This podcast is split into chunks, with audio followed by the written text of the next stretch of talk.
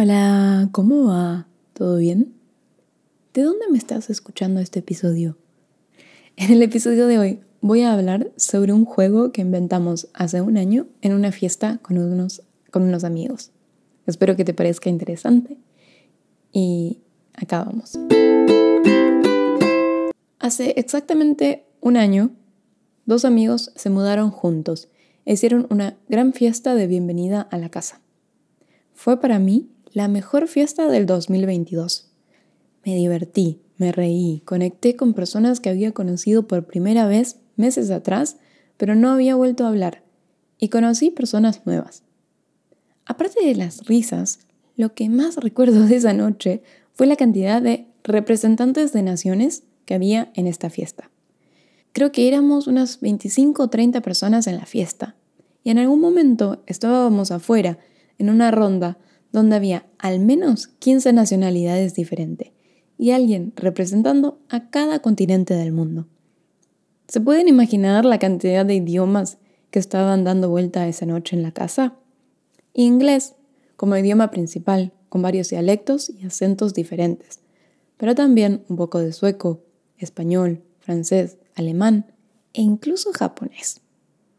Cuando estás en una fiesta que es tan internacional como esta, una de las preguntas que suele continuar al ¿cómo te llamas? es ¿de dónde sos? ¿De dónde eres?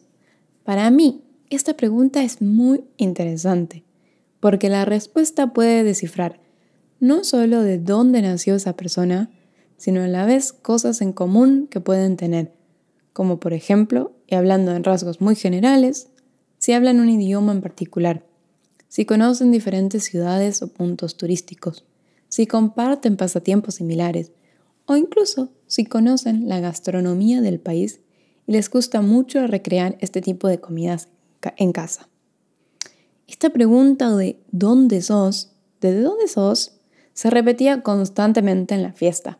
Así que con una amiga decidimos agregar un pequeño desafío, en el que podías decir que eras del país en el que naciste, pero también tenías cierto porcentaje del país en el que hayas vivido al menos un año.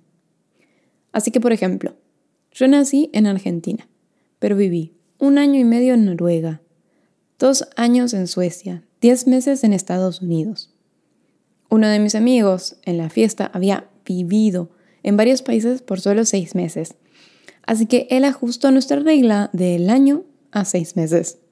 Entonces, teniendo en cuenta los países y los tiempos en los que viví y teniendo en cuenta que tengo 30 años, hicimos un pequeño ejercicio matemático con los porcentajes que significan los años que vivimos en otros países. Are you still with me? Vamos a ver.